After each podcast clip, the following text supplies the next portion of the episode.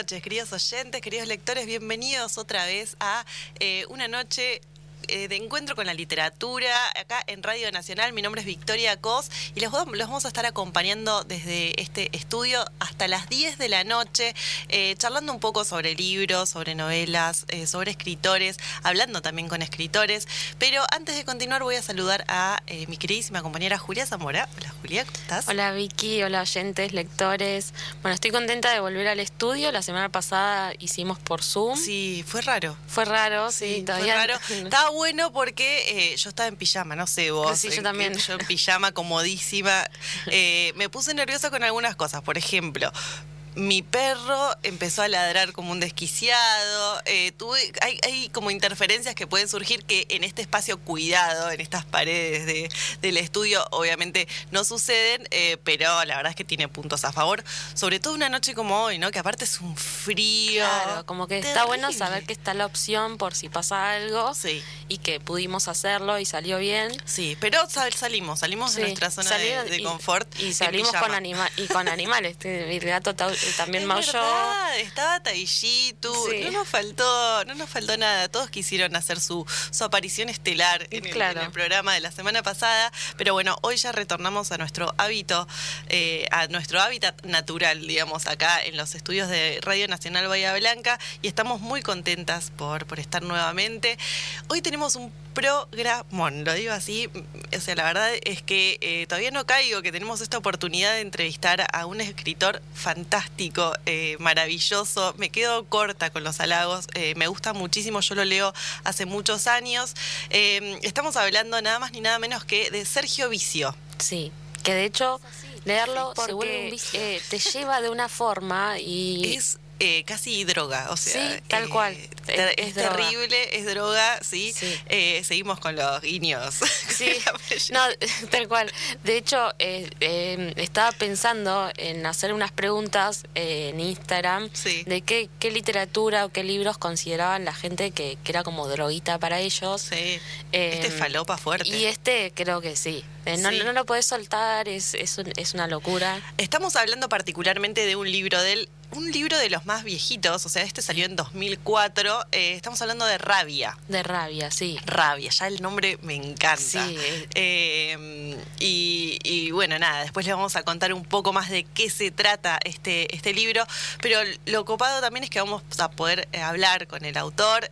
aparte, Sergio Vicio no es muy eh, adepto a las entrevistas. No, no hay muchas en internet. No, así que eh, estamos... es un poco fóbico, pero... Estamos nerviosas. Él también creo que va a estar nervioso. aparte sí, estamos todos nerviosos y somos todos fóbicos. nada puede salir mal de acá. no, no, no, no, no, Yo eh, creo que, va a estar, va a ser una, una entrevista más que interesante. Sí. Aparte él es multifacético. Sí.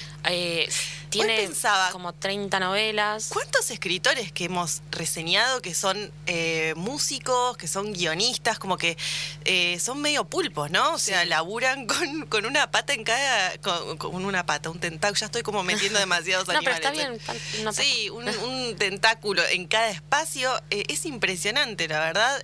no deja de sorprenderme lo, talentoso. Sí, ¿no? Como que tiene, tiene eso también el arte, que una vez que te metes por un lado, después capaz que es más fácil congeniar con el resto mm. o querés, sí, conocer todas las posibilidades de, eh, de, formas de hacer arte o de expresarlo.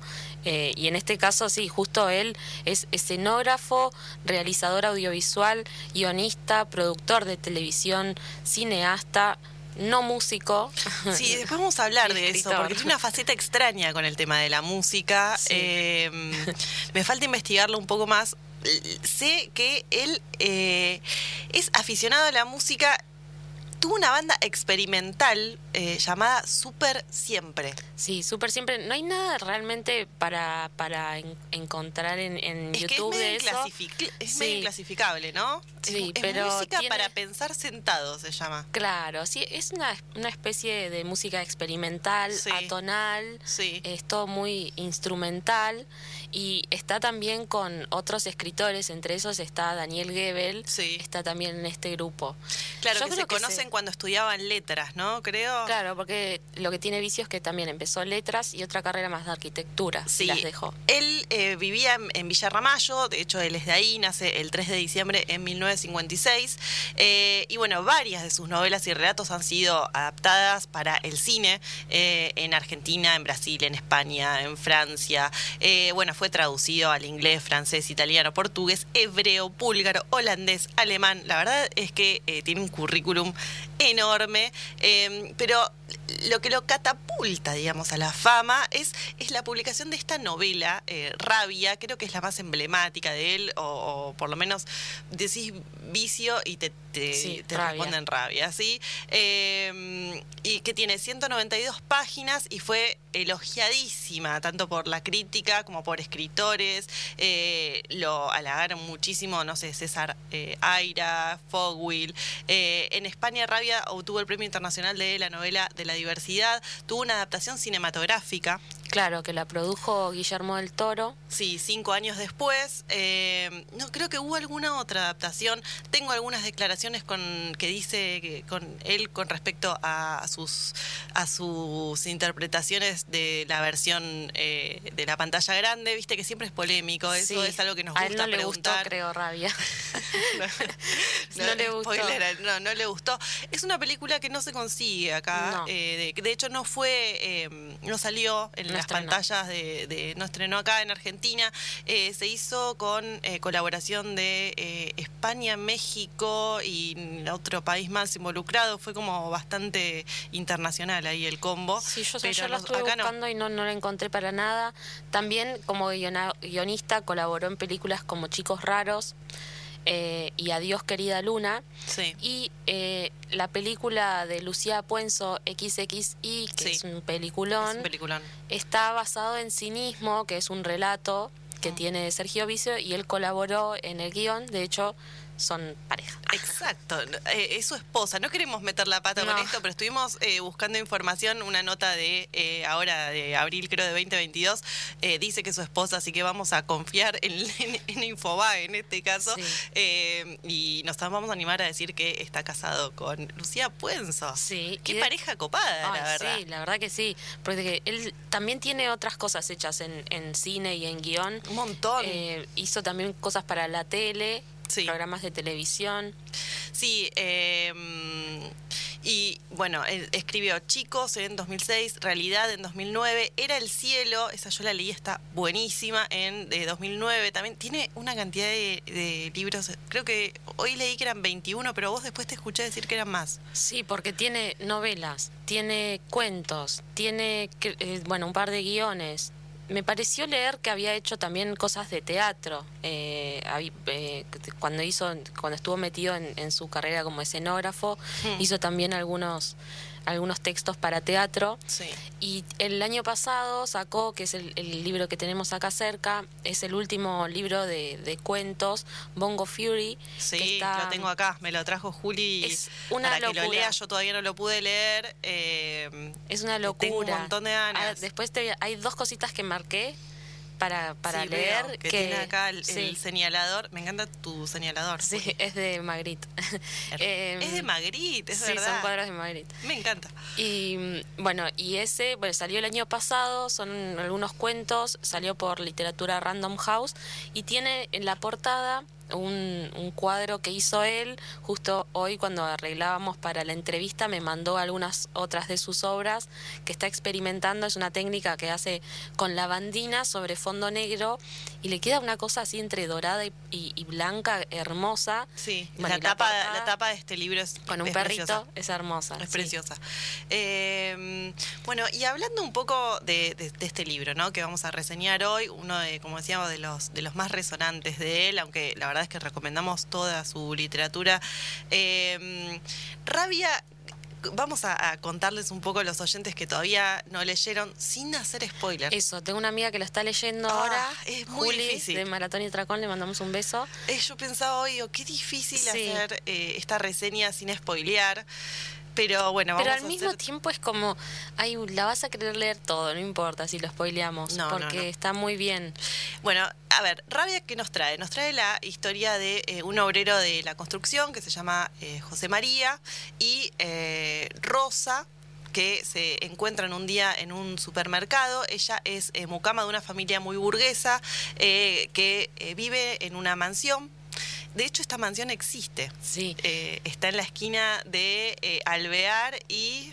bueno, acá tengo la, dirección, después las vamos a, la vamos a pasar porque si algún día andan en Buenos Aires y quieren ir a ver la esquina donde está situada, donde pasa toda esta historia que, lo inspira a. claro, porque él pasa caminando por afuera ve que es una mansión de muchas, muchas habitaciones, pero siempre hay solamente una luz prendida. Entonces pregunta y le dicen, sí, es porque vive una señora. Y él dice, uh, una señora sola en toda esa casa. Y se le ocurre lo que va a ser la trama de esta novela. Exacto, que la trama de esta novela, así a, grandes rasgos, eh, tiene, tiene que ver con eh, una historia de amor que después deriva en... Eh, violencia, humillaciones, venganza eh, y, hace que uno se vuelva loco con, la historia. Eh, a ver, contemos un poco entonces las características de los personajes. Como decíamos, José eh, María, que es obrero de la construcción, tiene 40 años, la conoce a Rosa, empleada doméstica que tiene 25. Se conocen haciendo las compras en un supermercado, se sienten atraídos casi al instante, empiezan como una especie de relación, se, se enamoran, es una hay algunos episodios de violencia que empiezan a aparecer en, el medio. Él como que se le salta un poco la térmica con su... Eh, con su capataz, él trabajaba en una obra. Y Tiene como problemas de ira, problemas de rabia. Problemas de rabia, Están exacto. Muy, muy bien perfilados los personajes. El vocabulario que utilizan, las cosas de las que hablan, es todo muy realista. Eh, ellos tienen, no sé, hablan mucho de famosos a los que conocieron. Ella es fanática de Cristian Castro, eh, habla de telenovelas.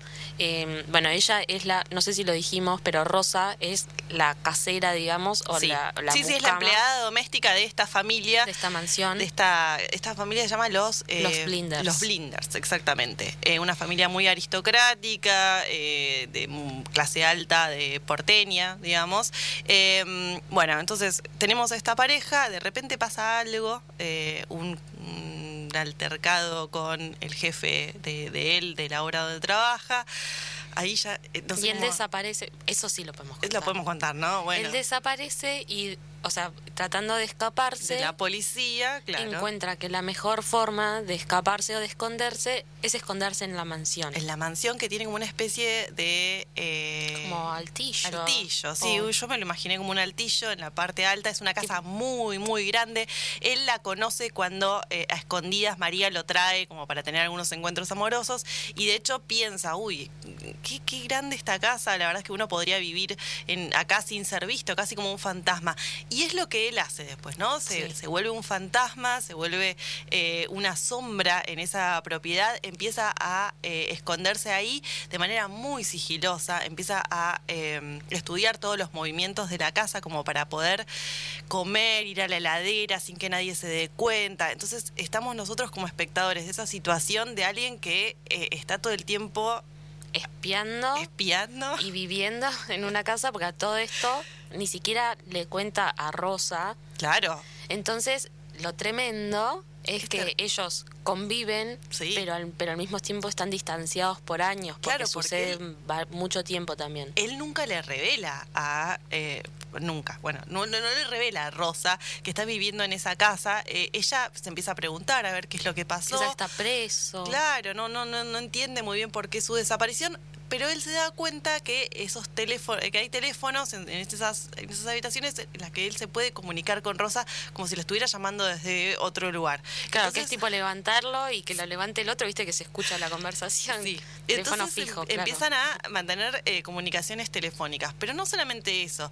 Él en esas, eh, en esas recorridas que hace por la casa, medio espiando, se da cuenta de que Rosa tiene algunos pretendientes. Y se pudre. Se pudre. Sí. Tiene algunos pretendientes, entre ellos el hijo, por ejemplo, de la pareja que se llama Álvaro, que, eh, bueno, y ahí está lo de la violación que vos contabas, ya, estoy spoileando todo, esto, no se puede. Yo creo que de ahí en adelante ya no se puede contar nada más. Igual ya falta muy poco para hablar con él, no pasa nada. Bueno, contamos eh, entonces un poquito más como para dejar a los oyentes ahí con, con, con nada, con las ganas de leerlo, y tienen que ir corriendo a la Sí, porque es una locura. Eh, de hecho también, bueno, yo me había notado, hay dos menciones eh, que es algo interesante. Hay dos menciones de literatura también en la novela. Sí. Él en, en un momento eh, se pone a leer un libro que había en esa casa y se pone a leer Zonas Erróneas, que es un libro reconocido, ahora no me acuerdo cómo se llama. Sí. Eh, espérate, Zonas Erróneas, voy a buscar el apellido, acá está Mauro haciéndome que sí, de Wayne Dyer. Es muy, muy conocido. Bueno, lo leí y es como que la lectura que va teniendo lo va mechando con lo que pasa, pero también pensemos no es por discriminar, ¿no? Pero es un obrero que nunca había, no, tenía relación, digamos, con la literatura y de repente, al tener tanto tiempo, lo hace. Y después en un momento hace mención de una vez que conoció a Bioy Casares, estaba en una plaza, y dice que él estaba sentado y que pasó y le sonrió. Y, dice, yo obviamente no leí nada de él, pero me parece la persona, la mejor persona del mundo, la verdad, porque qué humilde cómo me saludó. Y dice, yo pienso que el, el Estado debería pagarle a los escritores por, por sus obras, para que las dejen en el país.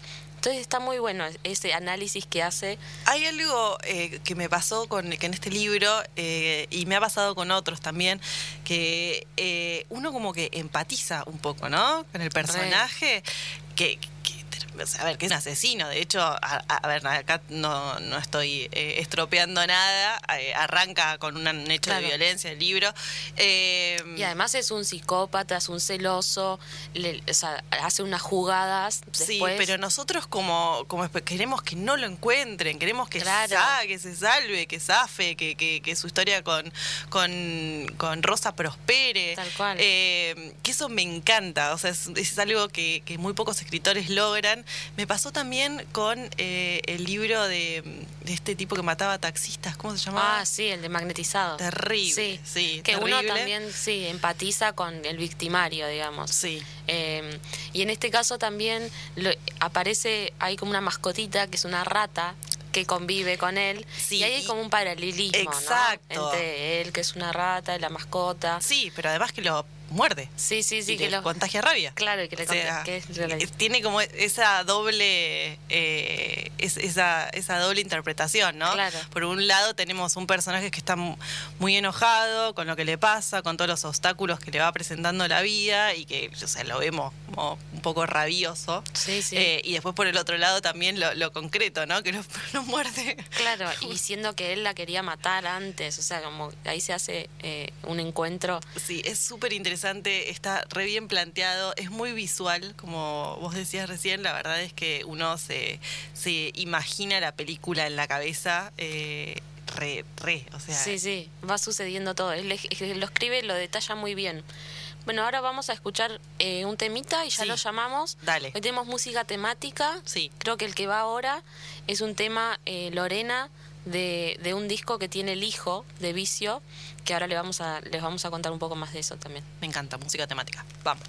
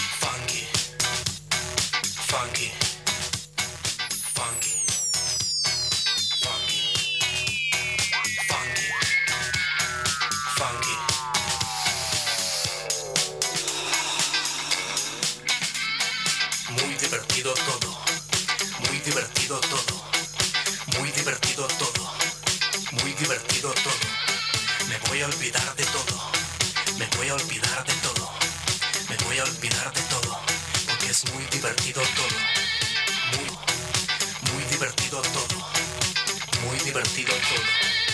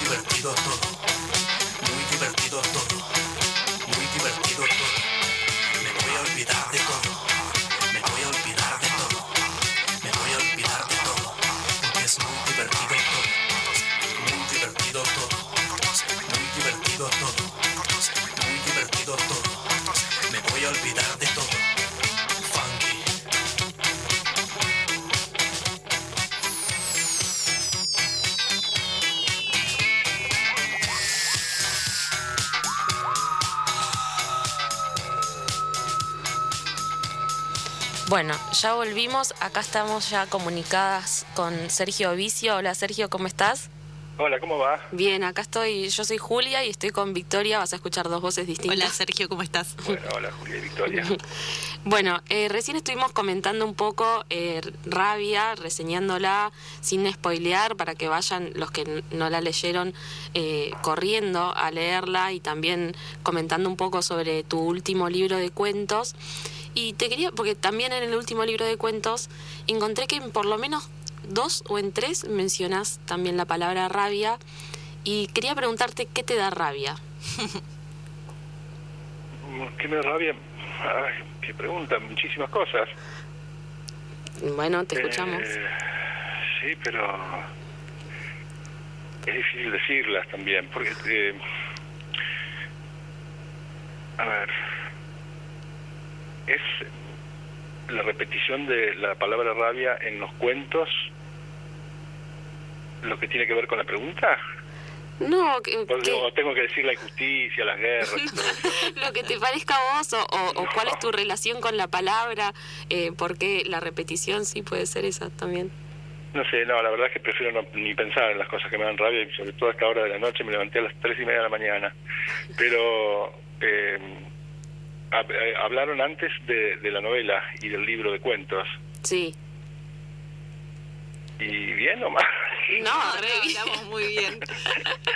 No, porque nos, nos, gusta mucho. De hecho, bueno, hicimos un chiste con que tu literatura es un vicio, eh, eh un juego de palabras ahí con tu apellido, porque realmente es súper atrapante, es muy cinematográfico, nos gustó mucho. Eh, pero bueno, nos, rabia. Sí, sí, rabia y, y, también eh, el último libro de cuentos. Eh, y bueno, queríamos preguntarte por, por eso, por tu relación con la palabra, pero podemos ir a otra pregunta, no pasa nada. Sí, para no enojarnos. Uh, está bien. Bueno, y queríamos preguntarte también, si no, eh, por tu relación con el cine, sabemos que no te gustó mucho la, la adaptación, pero sí que, que has, has trabajado como guionista para, para otras, otras películas o para otros proyectos y, y, si te gusta también ese rol y qué diferencia encontrás, digamos, entre el texto más eh, eh, técnico de un guion y, la literatura que escribís vos. La literatura y el, y el guion de cine son como, como prácticas vecinas que, que conviene mantener separadas en principio.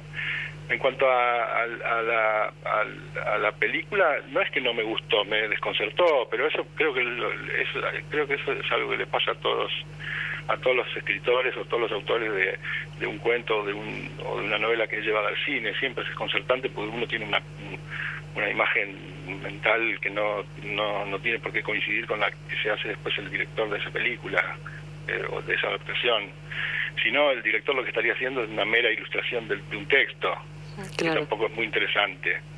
A mí me desconcertó, pero me parece que tomándomelo con calma, me terminó pareciendo bastante bien la versión. La hizo un director ecuatoriano que se llama Sebastián Cordero, un ecuatoriano radicado en, España y ahora en México, y fue una, fue una producción justamente de España, México, Colombia y, y, creo, no, creo que fue eso nada más. Con el, productor fue Guillermo del Toro, la, la productora Guillermo del Toro, Tequila Gang. Claro, se hizo, se hizo, se filmó en España y el cambio más más, más eh, drástico para mí fue que eh, la convirtieron, convirtieron la, convirtieron la historia de la novela en la historia de, de emigrados. Claro. ¿No? Acá es la historia de un, de un, de un, obrero, de, la, de un obrero de la construcción, que se enamora de, de una chica que trabaja como, como en, en, el servicio doméstico, es una empleada doméstica de, de, una, de una de las de las de las últimas grandes mansiones que son usadas como vivienda en, Buenos Aires. Este y que este tipo comete un asesinato en la obra donde trabaja es insultado es, un tipo de, de, reacciones rabiosas. Mm. Y asesina al, tipo que lo, que lo, insulta y en un descuido de, de, la de su novia, la empleada doméstica de esta mansión, se, se mete en la mansión y se queda ahí adentro sin, durante mucho tiempo, años, sin que nadie sepa que está ahí, ¿no? Claro. Eh, pero bueno, en la película fue el tema, el tema, el tema central es el mismo, pero, pero esa, esa, ese desvío a mí me, me dejó como pedaleando en el aire. Claro. Y después, eh, también cuando salió Parasite, ahora hace unos años, eh, a, todos nos pasó, y de hecho mucha gente te escribió por eso, encontrando, digamos, la similitud entre la trama de Rabia y esta película coreana. No sé si la viste y, qué te pareció. Sí, la vi, me parece que es muy similar a Rabia, ¿no? Sí. ¿Y vos qué decís? ¿Puede, ¿Puede ser que hayan, la hayan leído y lo sacaron de ahí? Y no lo sé, es muy difícil de saber eso. A mí, se me, a mí me, llamó, me llamaron de un estudio de abogados para interesados en, en, hacer una investigación para, para, para demandar a la productora de Parasite. Claro. Y no, no, no prosperó. No, no, no acepté porque era, era todo caro, engorroso, largo y un poco ridículo en el fondo también, que cada cual haga, lo que quiera con el material que pueda, pero, pero las similitudes son, sí, bastante notables, me parece. Claro, sí. La película es muy buena, ¿eh? Sí, sí, sí. pero la novela más. y es anterior. No tanto, como la, no tanto como la novela. claro. Eh, ¿Sabes que estaba acá leyendo una declaración tuya eh, en la que decís que los libros malos son, son únicos, igual que, las obras maestras? Te quería preguntar algo que a mí a veces eh, me pasa como, como lectora y, quizás a vos también. Si te cuesta dejar los libros que, no te gustan, o, si les soltás la mano rápido, y, también si te cuesta dejar los textos, que a veces iniciás, o sea, algunas ideas que empezás a escribir y, y no sé, te das cuenta que no prospera, que no fluye bien. ¿Cómo es ese proceso? Si, sí, Eso pasa todo el tiempo. Claro. Eso pasa todos los días. Sí, todos los días. Leí por ahí que escribís por lo menos 15 minutos todos los días eh, y que después a veces estás como más absorto en, en, las ideas y tenés como procesos más intensos, pero que por lo menos 15, 20 minutos por día diarios tenés eh, ese ritual, digamos. Sí, mira, yo, yo tengo una tengo una hijita que ahora tiene cinco años. Cuando, eh, a nosotros, a, los viejos que tenemos niños ahora, en, los rosarinos con ese humor rosarinos paradójicamente nos dicen pavuelos así que cuando yo cuando cuando eh, mi mujer cuando mi mujer cuando nació mi, mi, hija yo tuve que, que, cambiar completamente mi tus hábitos de escritura. mis hábitos. Y como como se le entró cuando entró al jardín por ejemplo mm. Yo tenía yo tenía que levantarme a las 7 de la mañana hacerle la leche y llevarla mm. empecé a levantarme a las 4 de la mañana. Oh. Para poder escribir tranquilo. Qué dolor. No, no, la verdad que no, parece que sí diciéndolo. No, lo único que hay que hacer es, es acostarse un poco más temprano y todo se, se acomoda. Claro. Pero, pero el asunto es que descubrí que era una hora ideal. Sí. Todo está apagado, el mundo no funciona, no, hay, no hay teléfonos, no hay mensajes. No hay desconcentración. Puede, concentrarse mucho más en eso. Y, el tema es despabilarse, ¿no? A esa hora, yo a las 4 de la mañana estaría... No, bueno, si te acostás a las 12 de la noche no puedes levantarte a las 4. Claro. Puedes acostarme muchísimo más temprano. Sí. El otro día le decía a un amigo, eh, en joda, pero pero era verdad. Sí. Digo, me, levanté a las 4, escribí, trabajé en lo que estaba haciendo, eh, este, miré unas cosas, una, un documental en YouTube, este, leí, después cuando abrió el supermercado fui al mercado, hice las compras, volví, me cociné, comí. Y eran las 9 de la mañana. Después de comer me dormí una siesta y cuando me desperté eran las 10 y media de la mañana. Pasa eso, es como un... Te rinde el día, pero... Hay, que acomodar las cosas. Pero bueno, empecé empecé a empecé a hacer eso, a levantarme muy temprano para poder escribir con, con tranquilidad y este y bueno cuando funciona funciona ok pero a veces uno no tiene nada que escribir y, mm. hay que estar a las 4 de la mañana despierto sin nada que hacer claro, eso me suele pasar. Y por supuesto que empiezo empiezo muchas cosas que no que no que no que no me atrapan que no no, que no sigo que las abandono pero, todos los días hago alguna cosa. Mm. Bueno, malas en general. Con respecto a, eso, estaba también hoy, hoy investigando un poco y te, leía, eh, me decías que eh, con, con, esta novela en particular, eh, Rabia, te resultó difícil, sobre todo el inicio, porque como que tuviste una idea muy definida desde el comienzo. Digamos, vos mm, contás que pasaba siempre por esa esquina de Alvear y no me sale la, otra calle. y que eh, Rodríguez Peña, y que como que te pudiste graficar de manera muy concreta la, la historia, ¿no? el, desarrollo. Eh, y que no es la forma en la que más te, gusta a vos eh, crear eh, historias, al contrario, como que te sentís más cómodo en, en un proceso más de, de libertad. ¿Seguís sintiendo lo mismo? Mira, a, los escritores muchísimas veces nos preguntan cómo escribís tus novelas o tus cuentos. Y, yo digo, para salir del paso, que empiezo a veces por una imagen o por una escena o por una frase, porque, porque nunca o casi nunca tengo una historia completa en mente cuando me siento a escribir. Y es verdad, pero eso eso es nada más que la manera, digamos. La verdad completa es que la verdad completa sería es, es que no sé gracias a qué condiciones, o sea, una es la manera y otra son las condiciones. Y, responder a eso sería lo mismo que decir qué condiciones externas pudieron producir la síntesis de las moléculas orgánicas complejas que condujo a la aparición de las primeras partículas de materia viva, digamos. Es decir, que no hay, por lo menos para mí, ningún tema o asunto que funcione como desencadenante, como desencadenante o como propósito, ni social, ni político, ni de moda, ni no hay, digamos, más más que la necesidad de escribir, el gusto de hacerlo porque sí y que sea lo que Dios quiera. Claro, bien. Pero pero en el, pero en el caso de Rabia sucedió que como yo pasaba siempre por esa esquina y veía eh, una luz prendida una sola luz, eh, es una, una, es una mansión de, de varias plantas y, y, estaba siempre, siempre eh, con todas las ventanas oscuras, excepto una que estaba iluminada a veces en la planta baja, a veces en el primer piso, a veces en la mansarda, a veces en el ala, en el ala este o en el ala oeste, y eso me, me, me llamó la atención. Y un día pregunté a alguien del barrio si sabía quién vivía ahí y me, y me dijo que ahí vivía una señora mayor con una con una chica que la que la cuidaba y que la ayudaba nada más. Y, se me ocurrió en el acto que ahí podría vivir una familia entera sin que la señora y, su y su ayudante o su su mucama la, la, descubran. Claro. O sea en, en definitiva se me ocurrió la, historia casi tuve casi casi la historia como como como completa. Cerradita sí.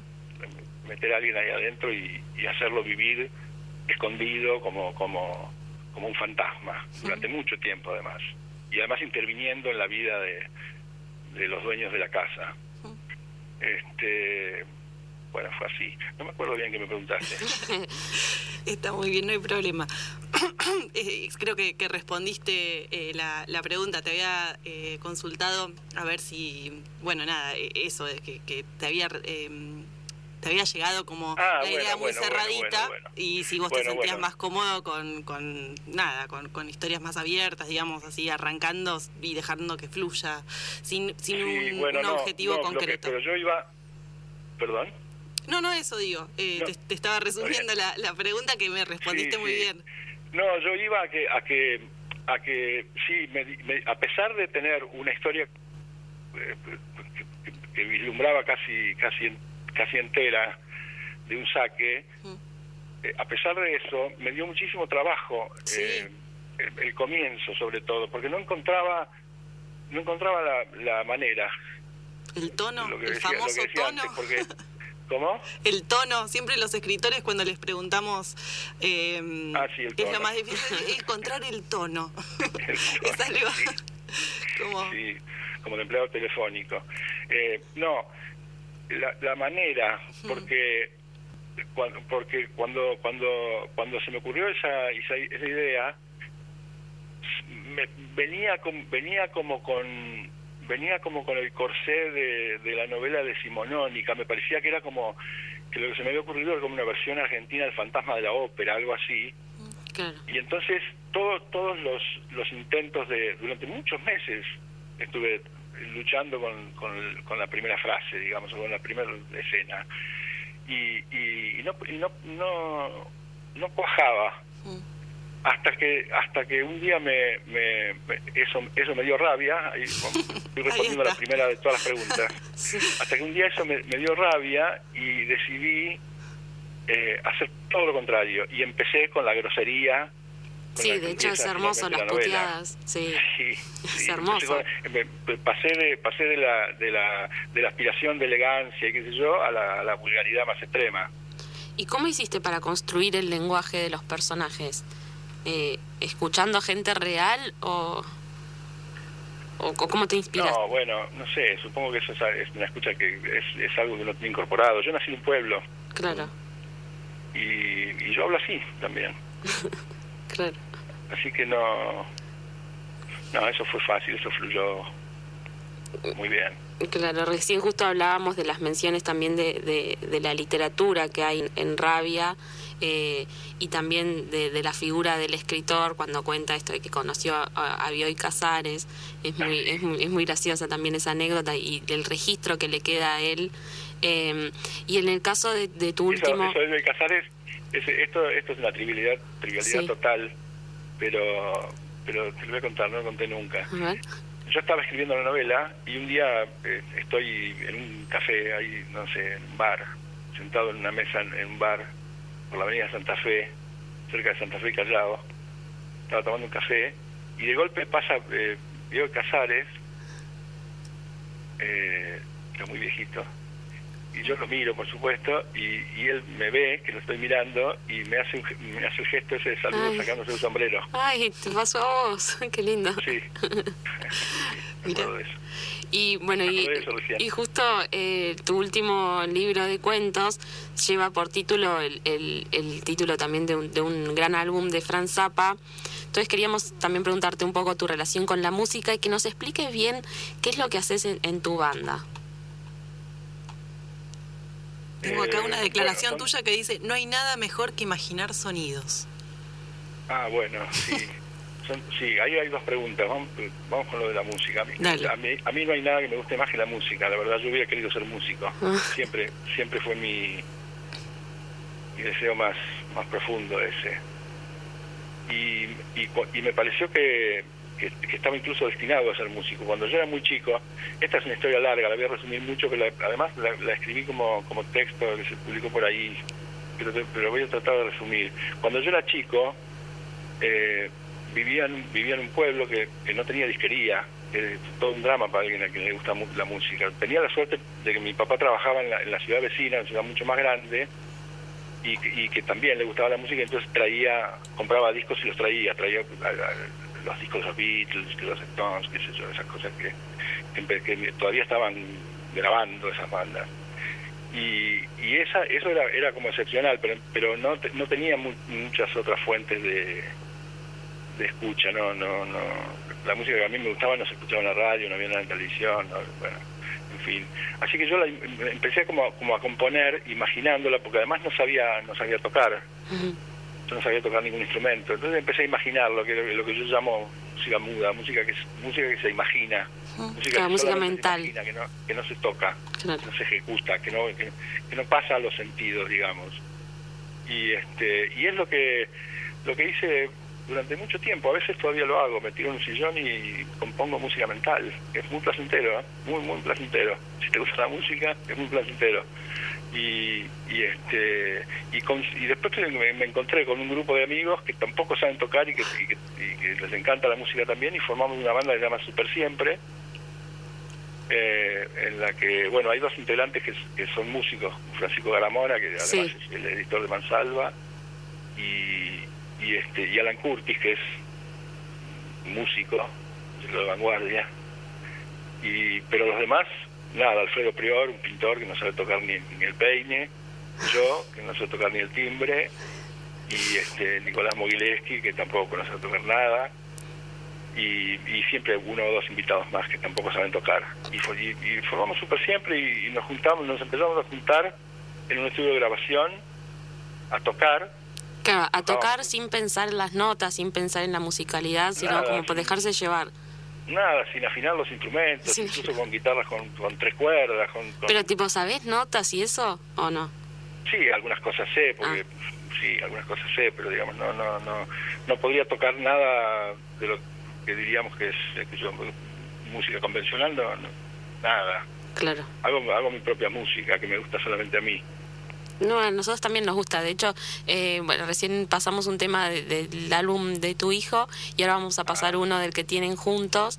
La verdad que está buenísimo. Eh, y hoy justo después de haber hablado con vos, me dormí una pequeña siesta escuchando un disco que, que vi que eh, colaboran, bueno, está también Garamona y, otros, variaciones, cuatro puede ser, ¿no? ¿Cómo es? ¿Cuatro? No, variaciones no, para que estoy diciendo mal el título, me parece. El disco Metamúsica 4, ese, que hay un tema tuyo. Ah, sí, es un, es un Metamúsica es un sello de Ulises Conti. Claro, y es todo un disco así ambient, eh, conceptual, está buenísimo. Sí. es un tema que se llama Biografía de una ola. Claro, ahí está, ese que está, está también en Spotify, hoy, hoy lo estoy escuchando y me encantó.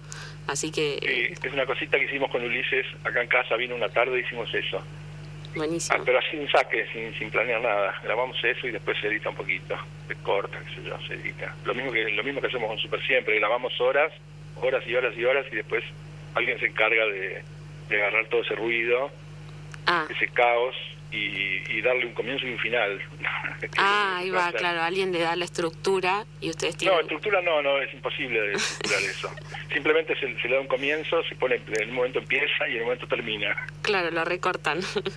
sí, son recortes. Claro. Bueno, y después también algo que preguntamos eh, siempre es que están que están leyendo en este momento. tienen en, su mesita de noche?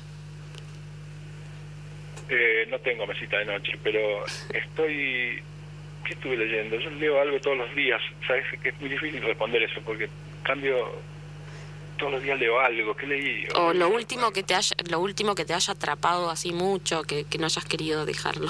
Pero que estás como leyendo muchos muchos libros al mismo tiempo, en simultáneo. No, no, no. No sos lector de, un único libro. no, de uno. leo de uno, pero, pero sí leo todos los días. Me gusta leer. Muy bien. leí, leí hace poco un libro de Delfina Korn editó Mansalva que me gustó bastante, mucho diría, que se llama El Yankee. El Yankee. Sí.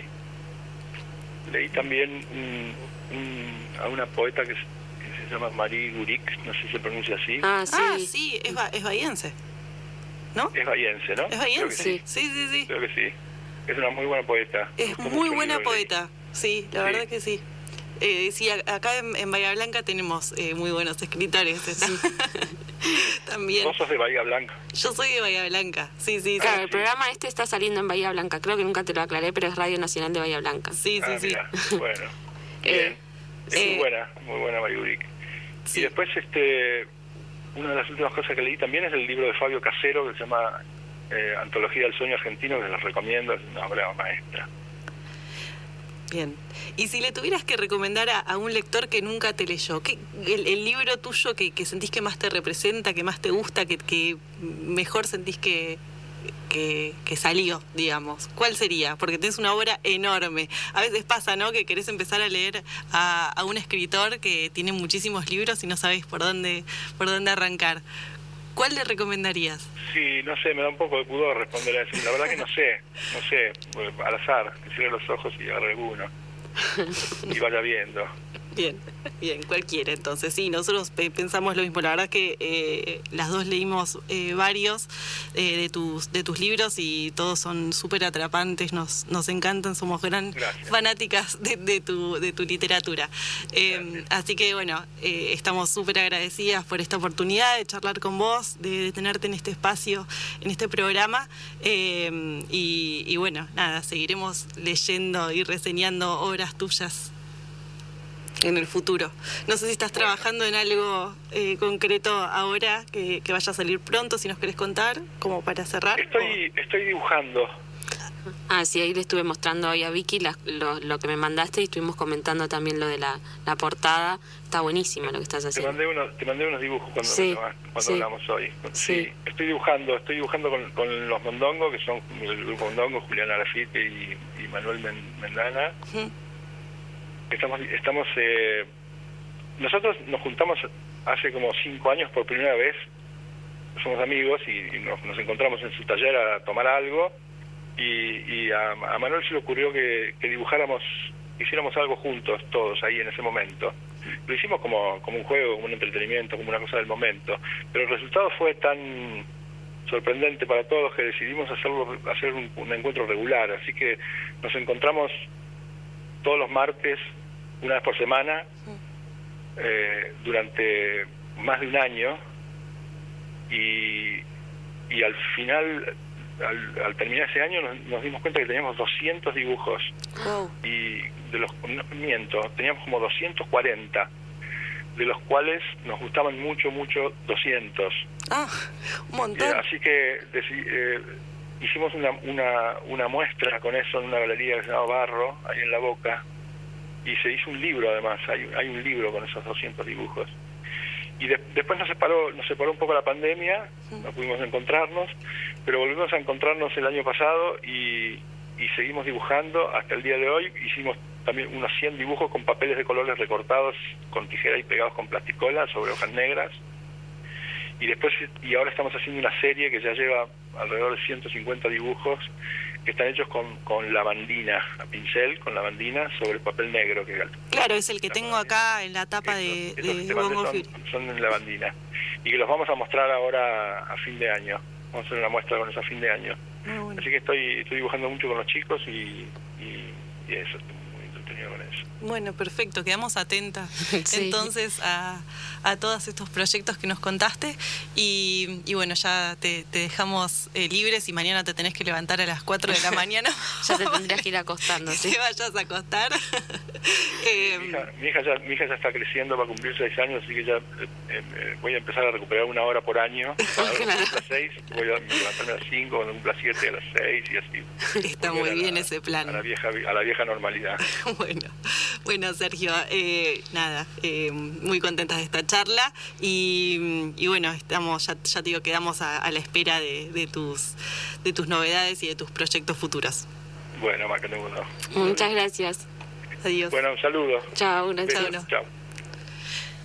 Bueno, estábamos en, en, comunicación con el escritor Sergio Vicio y hablamos un poquito de, todo, de su libro Rabia, de su faceta de músico, de su faceta de eh, pintor. Eh, la verdad es que increíble. Sí, sí, eh, todas las todos los formatos que explora eh, este, este hombre me, me, dejó anonadada. Y la verdad me encantó cómo salió la entrevista. Él no, me parece que se aflojó después, ¿no? Al final. Sí, sí, sí, sí porque él nos había aclarado que le, no le gustaba no le gustan mucho las entrevistas, da, da, muy pocas, así que nos sentimos como muy afortunadas. Y encima contó este... contó cosas así medio inéditas y, y de que está con sus proyectos, así que buenísimo.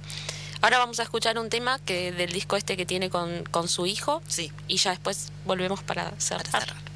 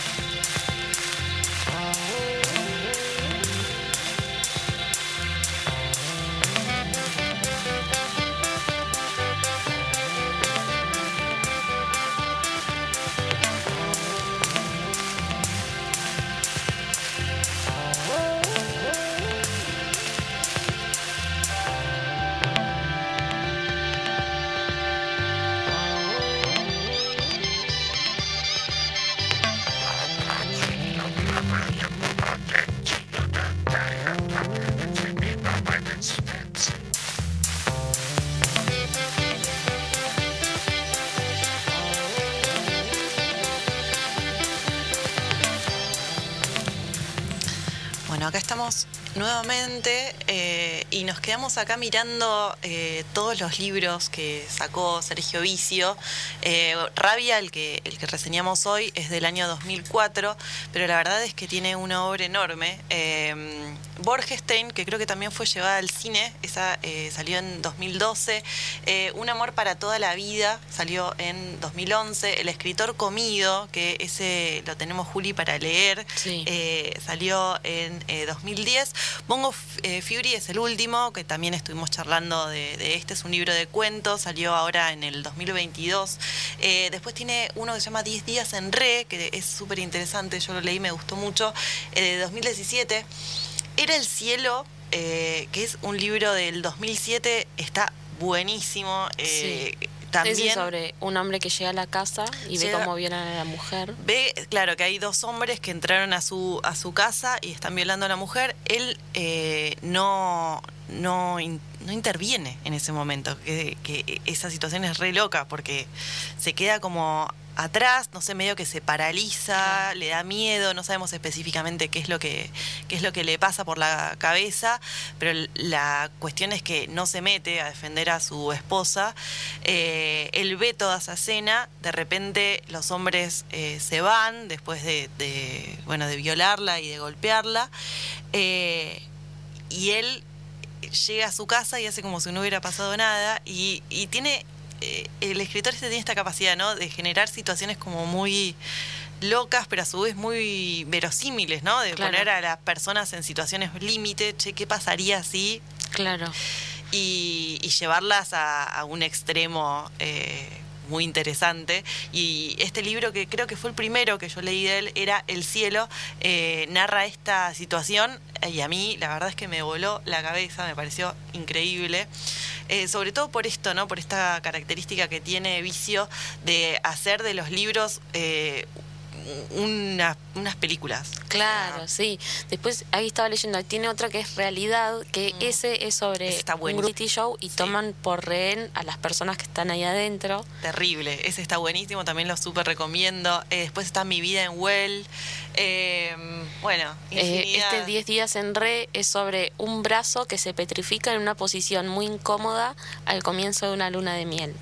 Sí, eh, ese creo que también lo leí, eh, es eh, súper interesante.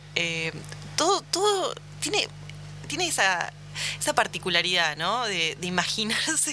Claro, bueno, en el de cuentos que tenés ahí, tiene hay unas partecitas que yo, yo en realidad le quería preguntar también por eso. Por ejemplo, ¿cómo se le ocurre? Es como que tiene mucho eh, de las cosas de, como la aparición de un gesto fantástico, digamos. En este, por ejemplo, es un personaje que de repente hace 10 kilómetros en el tiempo que, harí, que cualquiera haría un kilómetro. ¿Entendés? En, o sea, en la misma cantidad de tiempo que uno camina un kilómetro, este lo hace en 10. Y aparece así en el medio del cuento. Y como, ¿cómo se le cae esa idea? No, es que tiene una cabeza súper lúdica, se ve que, o sea... Eh, nada, tiene esa, esa, capacidad ¿no? de imaginar situaciones como muy flasheras y llevarlas al extremo. Eh, ese ojo entrenado de guionista, director, eh, eh, perdón, escritor, eh, de, encontrar la fisura, de encontrar lo, raro en lo cotidiano y, nada, y, después de llevarlo a lo, a lo, a lo excéntrico a lo, y, de explorar esas ideas. Eh, así que nada, hoy les trajimos a, a, este escritor, Sergio Vicio, si todavía no, no lo leyeron les recomendamos que, que, lo, que lo busquen, que lo exploren. Hay eh, muchísimos libros para entrar. Eh, yo le, quise preguntar a ver cuál era su, preferido. a nadie le gusta esa pregunta, me parece. No y porque son, son como humildes, ponele.